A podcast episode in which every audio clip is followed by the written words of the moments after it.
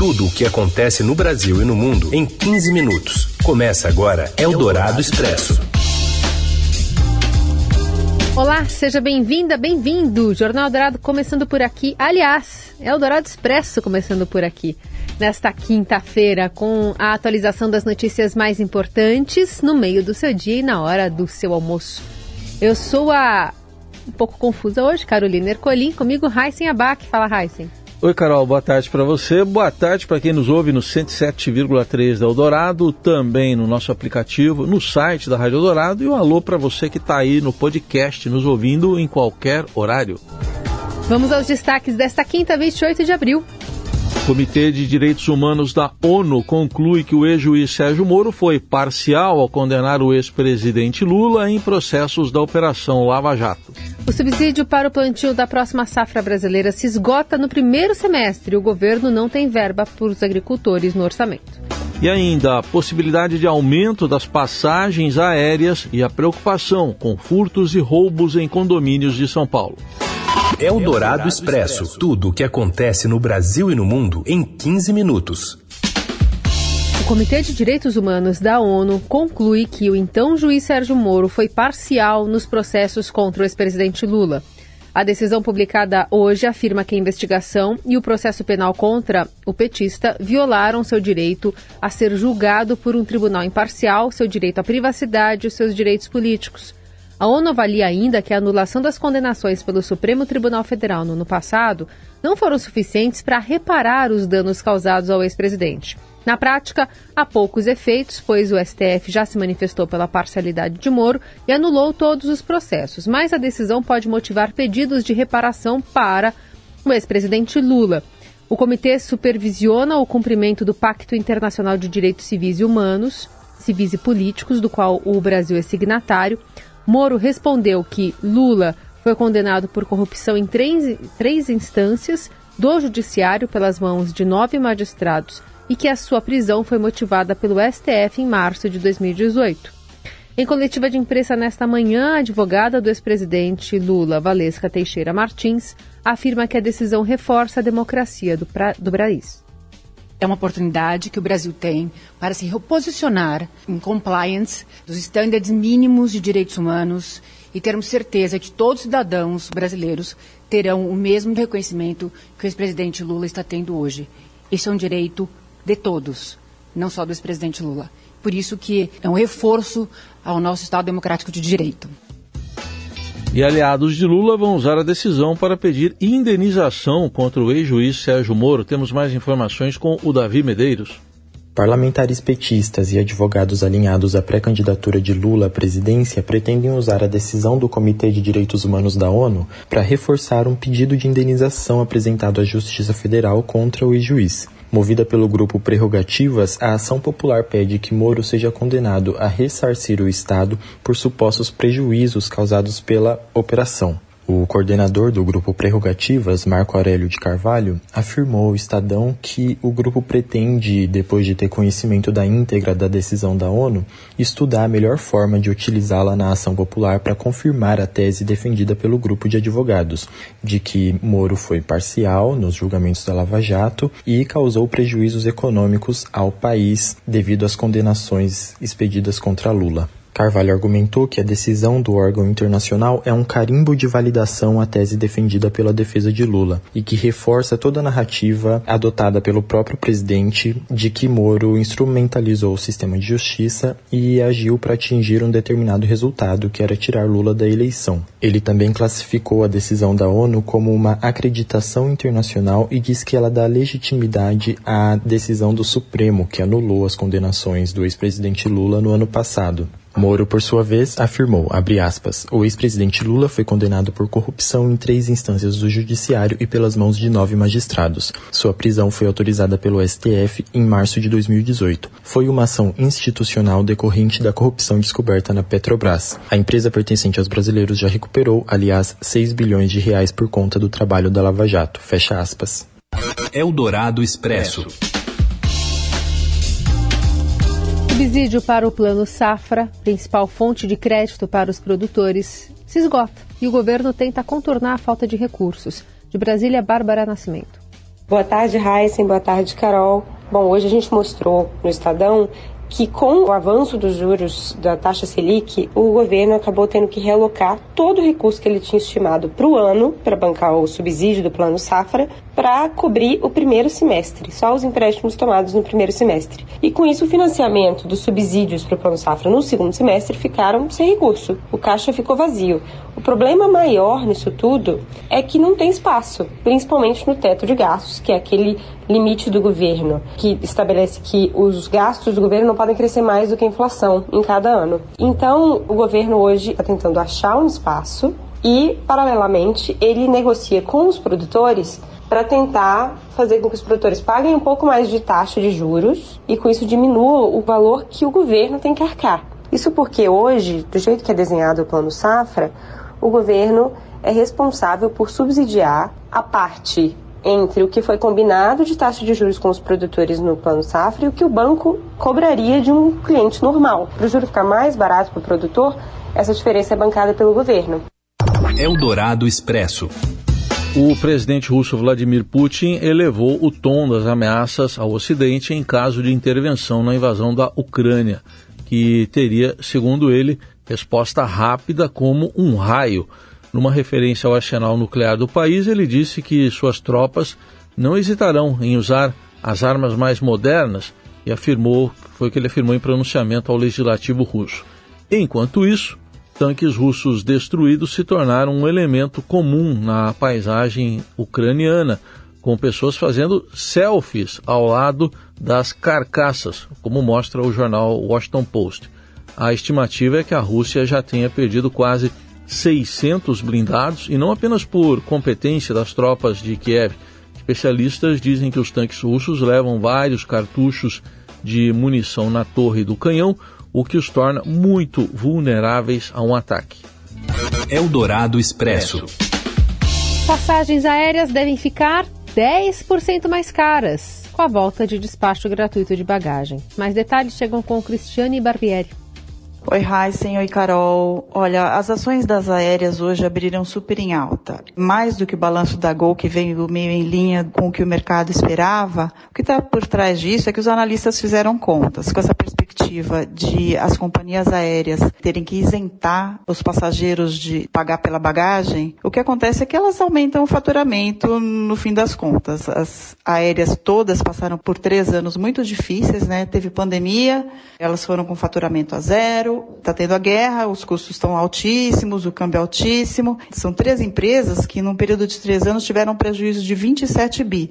Elas não vão ficar com prejuízo. Nenhuma empresa fica com prejuízo quando tem um aumento de custos. Elas vão repassar, evidentemente, para os clientes. Né? Qual é o raciocínio por trás disso daí? Hoje, quem paga pela bagagem é quem tem mala, quem leva a mala, quem leva o pacote, quem leva, sei lá, a caixa. E quando você isenta todo mundo, quem não paga pela pela bagagem, pelo menos é o que dizem as empresas, quem não paga pela bagagem vai passar a pagar. Hoje é cobrado só dessa pessoa e futuramente, enfim, se passar essa isenção, as aéreas fazem uma média de quantas pessoas levariam, claro, puxa um pouquinho para cima e bota no preço da passagem, dividir por todo mundo. Na verdade, quem não paga hoje vai passar a pagar um pouquinho a mais. Umas contas internas deles estão estimando uma alta de 10%. Hoje a tarifa média da passagem aérea no Brasil é de 500 reais, vai passar para uns 550.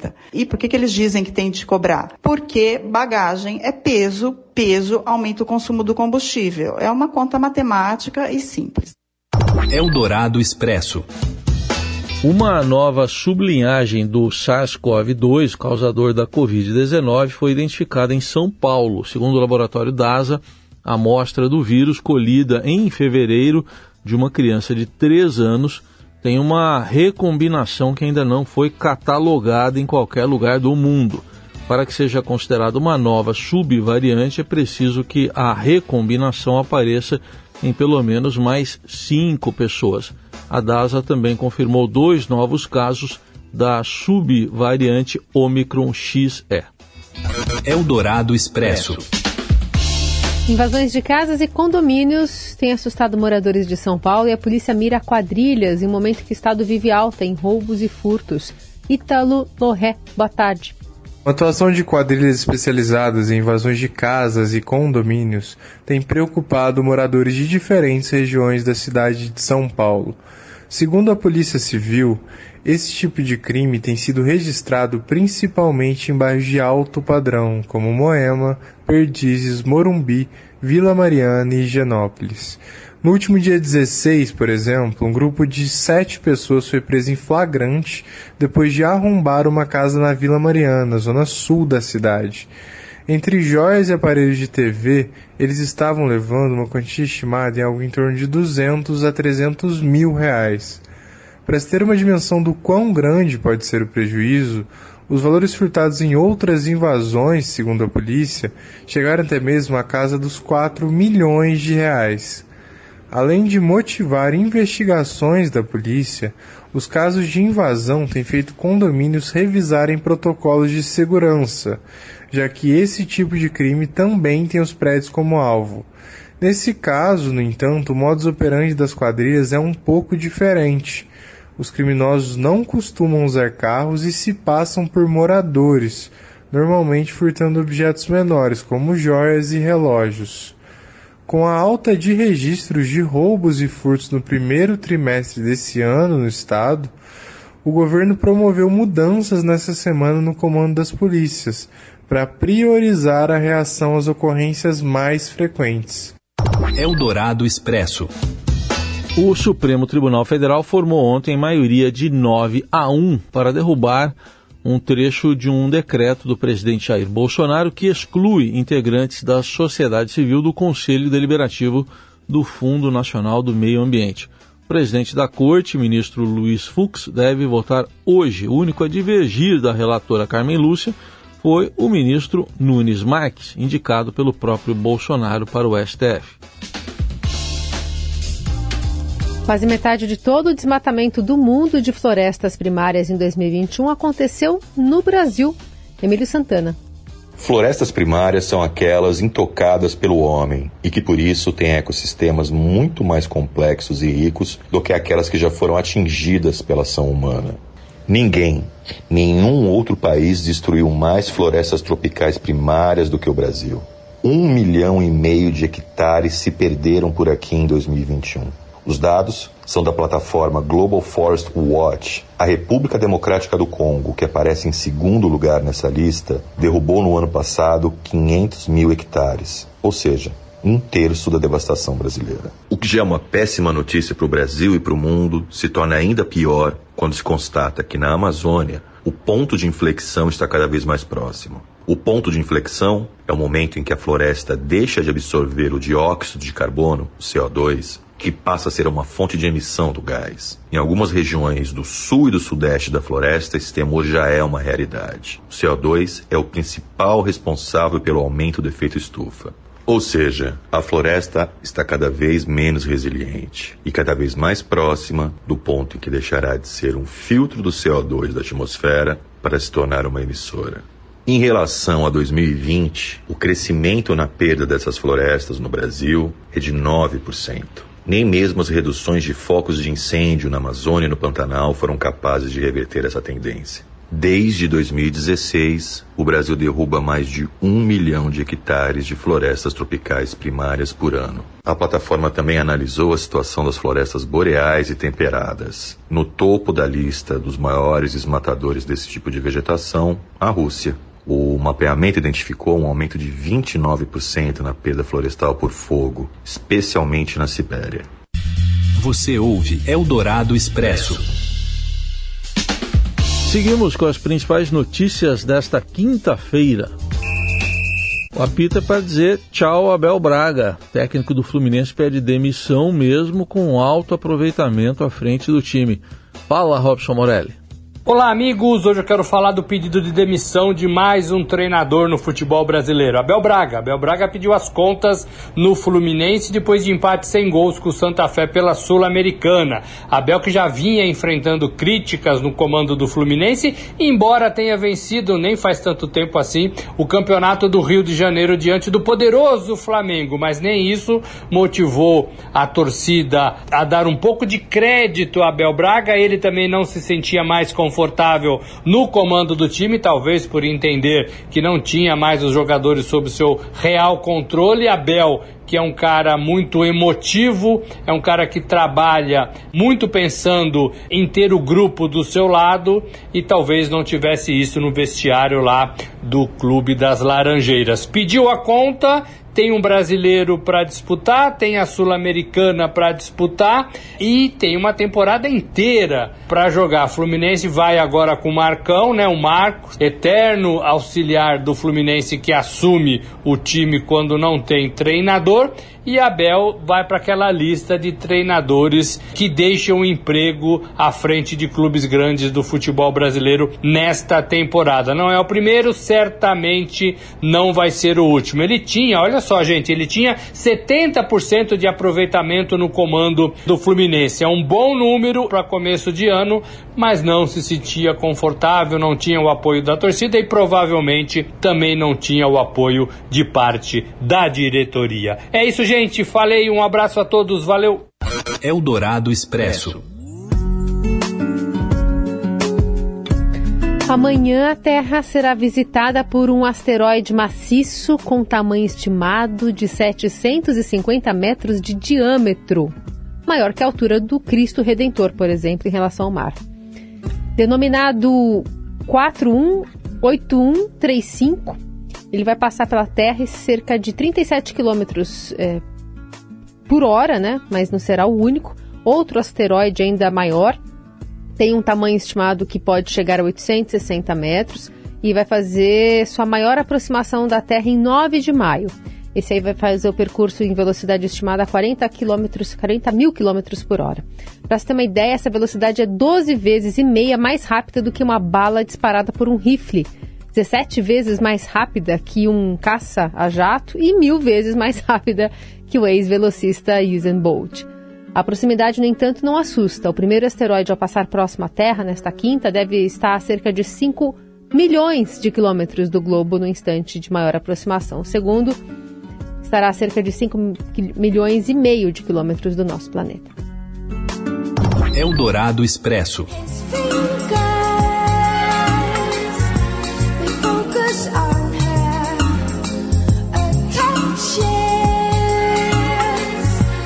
Está ouvindo aí Bjork, uma das atrações, junto com Arctic Monkeys, Lord, Travis Scott, lá nas as, como atrações principais da primeira edição do Festival Primavera Sound no Brasil.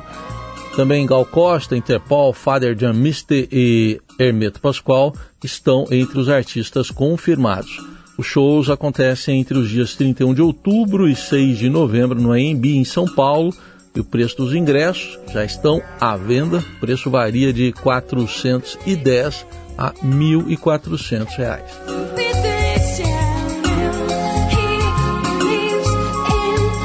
E é com Bjork que a gente encerra este Eldorado Expresso. Amanhã tem mais. Valeu, gente. Uma boa quinta e até amanhã.